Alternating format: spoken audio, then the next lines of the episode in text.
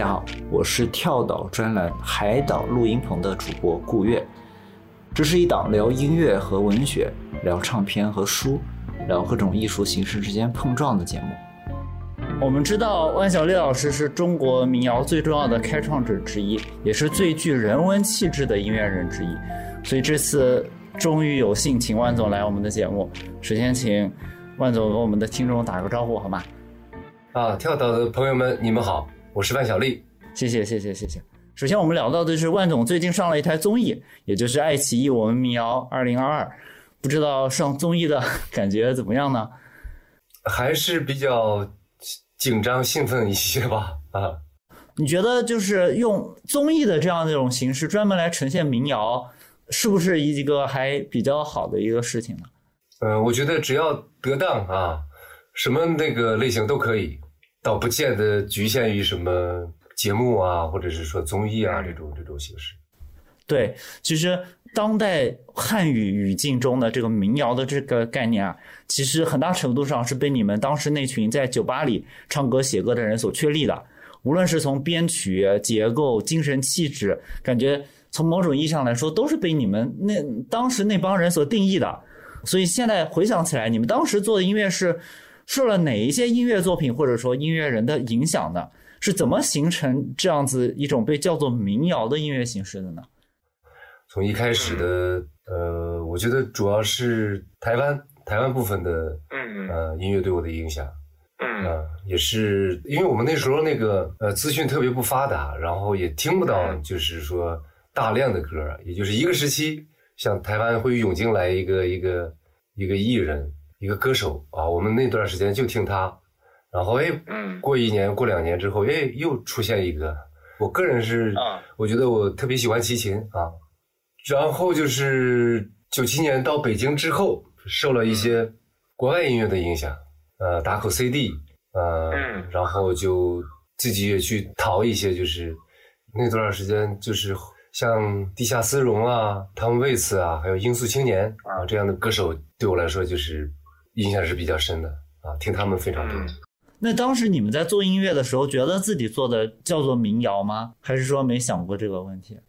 还真没有，就是说特定的就去想着就是什么民谣啊什么的。但是有一点是是比较客观的，怎么说呢？就是说乐器是非常简单，就是一把吉他。而吉他呢，它是民谣吉民谣音乐的一个一个一个象征吧，可能跟这个有关系。嗯，好的好的，我们再聊聊你的一些作品啊。我还记得我最早听到《北方的北方》这张专辑，是十几年前的时候，在朋友的汽车上，当时那个汽车音响里面响起牧马人的女儿在数星星，一颗、两颗、三颗，然后当时整个人就愣住了。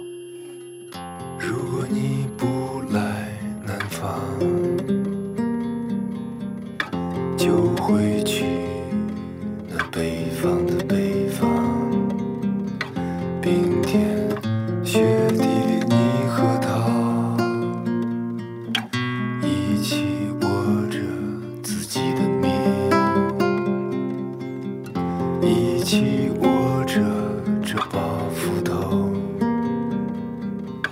烧着烧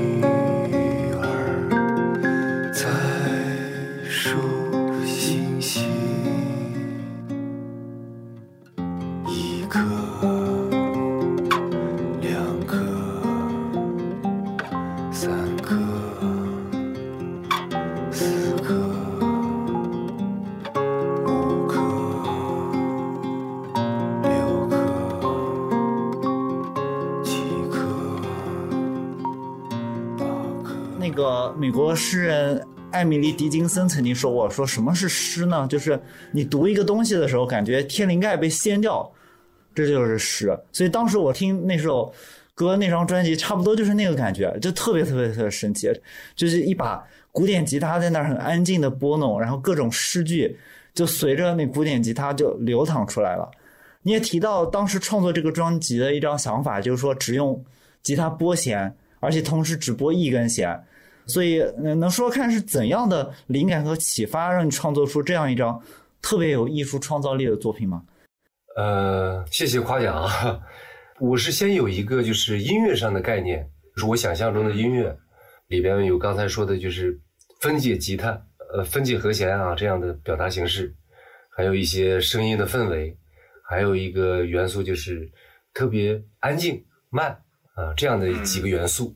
呃，所以准备的差不多的时候，就花了一个月时间就把这个歌词部分填进去了，然后再去呃电脑录音啊，后期的制作，这样的一张专辑。嗯，现在听起来就是说，它的词因为是后创作的啊，所以这个词的一些。表达方面来说，就是受到了呃，他音乐上的这种安静缓慢啊这样的一些影响。嗯，当时我听北方的北方的时候，正好我也在听呃伦纳德·科恩，科恩也是用古典吉他去伴奏的。我自己写歌的时候也也喜欢用古典吉他，所以我就想问一下，这个使用古典吉他是一个当时怎么样的一个一个想法？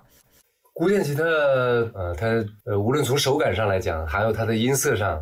呃，都是我我喜欢的那种状态吧。呃，所以我很多歌，然后只要是它的气质稍微有有一些更安静的，或者是说缓慢的这些层面的表达，我总是首先考虑到用古典吉他来伴奏。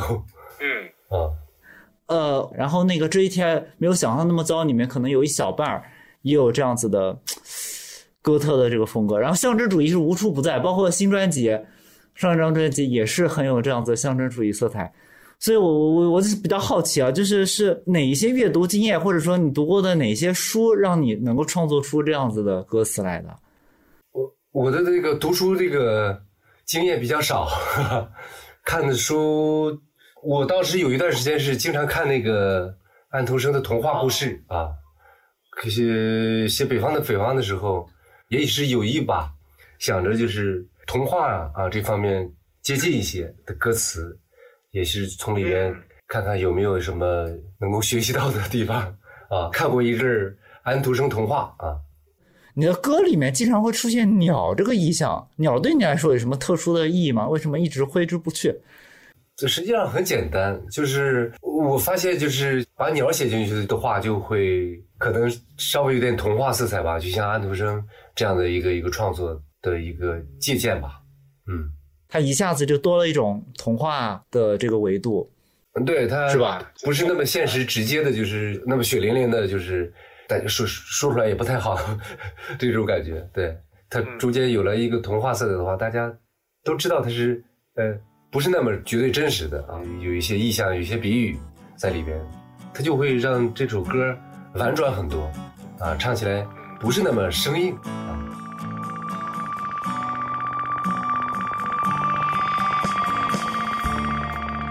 是世上唯一能懂鸟语的人，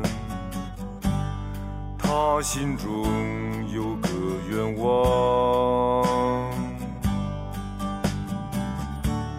在死后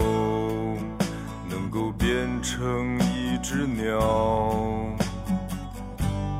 不管是什么鸟，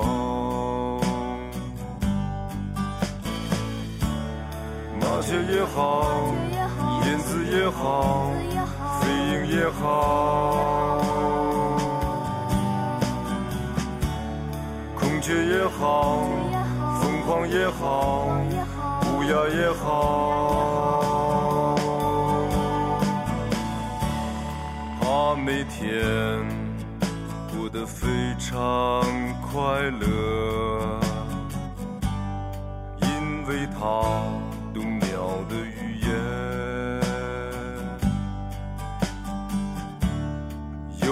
曾走过他的窗前。听见他还唱歌呢。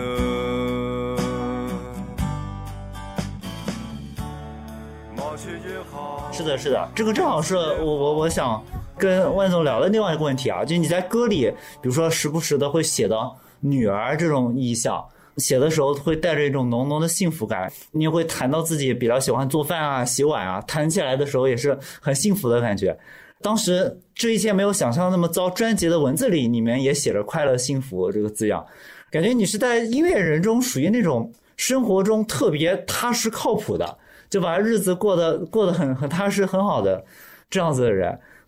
然后去年底我我当时在上海图书馆的一场对谈，当时我们聊艾略特他写出自己最伟大作品的时候，都是自己过得比较不幸福的那些时候，他甚至说自己的荒原就来自于他自己不幸福的婚姻给他的苦恼啊，到了等他晚年之后有了真正的幸福的婚姻和家庭之后，反而写不出那么好的作品了。他就就忙着去 生活了，所以我就想问万总，就是你觉得艺术和幸福生活究竟是一种什么样子的关系？我我个人不太不太愿意，就是说让自己有这种说法，就是说他们一定是苦难和这个艺术是一个这个成正比的，你越苦难才会越有一个艺术高度啊！我是不太呃相信这这一点的，但。确实可能你生活在其中的时候有有这个有一点关系，但是如果有的话，它不是绝对的，就是一个正比的关系。嗯，我还是觉得在这个创作过程中，我觉得兴趣还是第一，要远远要胜过就所谓的就是，呃，你必须痛苦，然后你才能够表达啊这个层面。嗯，我是这样觉得。是的，所以就是可以每天很幸福的洗碗做饭。然后也写出好音乐，是吧？我 虽然没有没有写出来多么好的音乐啊，但确实是我我喜欢比较平稳的这种感觉，它才能让你塌下心来，然后去去搞一些创作呀，创作才有可能。嗯，比如说这一切没有想象的那么糟，它看起来其实很很简单，但是从诗歌的角度，它是非常非常优秀的一首诗。他的对整个语言节奏的把握，对这种甚至带有戏剧张力的，但同时又是那么好的一个，那么又又又美又简单的这样的一个汉语，真的是不经意中就出来的东西。对，这个是一个意外，哈哈，比较小巧，用了那么几段生活中的场景，还有一些想象的一些对这个世界的一些小的认识和看法，希望。啊，就这样的一个，我我自己是觉得，就是我认为啊，就从文学史的角度，它是一个现代主义的一个非常非常优秀的作品。但有可能你你写的时候并并没有这样的意识，说我要 写一个现代主义的这个诗歌，但是它出来效果好像真恰恰的是这个样子。哦，那是碰巧了。然后再再再聊聊创作这个事情啊，看你之前聊做创作的时候，你感觉更多的是自己面对艺术这样的一个过程。而而没有很多的考虑听众的这个口味，所以对你来说，这个听众意味着什么？或者说，你是否会在意一个作品听众是否能够接受或者喜欢？我个人一直秉持这种呃观念啊，我自己的在这这方面和外部的一个关系吧，我一直认为就是说，呃，只要就是作品，不管是小也好，大也好，啊，精巧也好，粗犷也好。只要就是他能够说服得了我自己，呃，我觉得别人或多或少啊，也也是应该觉得没问题的，不敢说是全部，但是一定会有一部分人，呃，那么这部分人和你产生共鸣也就够了。嗯，所以对你来说，艺术的完美性是第一位的，对吧？呃，自认为的啊，自认为的就是说，它的一个一个形状啊。呃，还是以自己为主来来去调整，对，这个还是还是挺不错的，因为肯定会有一些作品喜欢的人更多一点，有些作品接受的人相对少一点，是吧？对对对，这个跟你的的倒不是，我觉得也不是故意的，喜欢多点的也不是说故意就是让大家喜欢，然后大家就喜欢了。如果这个作品喜欢的少，也不是说我就我就故意弄得高深一点让他们听不懂，也不是，就是。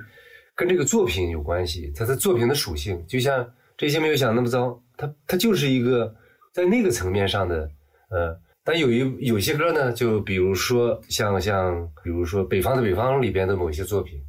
你可能也没有故意的去想想怎么让它高深一点，让它听得声色一点，没有，在我里边依然是顺畅的，顺畅的去创作，但是它的角度，它的那个角度可能不是一般人啊，呃，一下子就能够去碰触到的那个那个那个那个那个层面。但是这个本意呢，它和这一切没有想的那么糟，或者是说跟陀螺，你的用的热情度啊，用的什么投入的这个精力，我觉得是没有什么区别的。暴风雨来临那一天，的羔羊还没回来。铁匠铺传来了叮当叮当声，这一切没有想象的那么早。丰盛的酒席已准备好，尊贵的客人却没来到。熟睡的女儿露出笑颜，这一切没。有想象的那么早，想捕捉一只美丽蜻蜓，却打碎自己心爱的花瓶。燕子飞回了屋檐下的巢，这一切没有想象的那么早。